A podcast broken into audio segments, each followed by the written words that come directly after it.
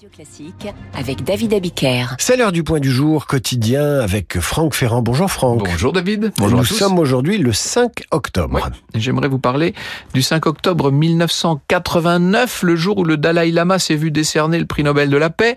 Le comité Nobel avait pour objectif de marquer le 30e anniversaire de la répression chinoise au Tibet, puisque ça c'était en 59. Tenzin Gyatso, c'est son nom, et le 14e Dalai Lama, il est né en 1935, reconnu comme la 13e réincarnation de cette lignée spirituelle prestigieuse dont les origines remontent au 15e siècle. Sa vie, son œuvre incarne un engagement en faveur de la paix, de la justice dans un monde marqué par de nombreux défis. Il a donc aujourd'hui 88 ans, mais il n'en avait que 15 en 1950 lorsque les Chinois ont instauré la terreur au Tibet. Oui, oui, c'est exact. À cette époque, le maître de la Chine, Mao Zedong, avait décidé de, de s'attaquer à ce qu'il qualifiait de régime féodal des moines.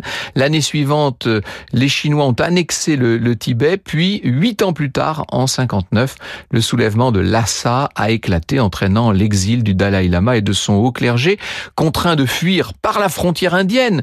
Ils ont été re, rejoints ensuite, vous savez, par quelques cent mille fidèles. Alors à cette époque, le Dalai Lama avait donc opté pour une voie médiane, approche très controversée. Vous aurez noté qu'en matière de controverse, on a connu mieux en avril dernier avec cette histoire du baiser du Dalai Lama avec ce, ce jeune garçon. Vous vous rappelez oh Notez oui.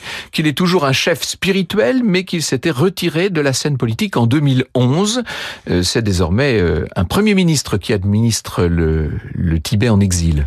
Franck Ferrand, on vous retrouve à 9h05 pour Franck Ferrand raconte. Merci.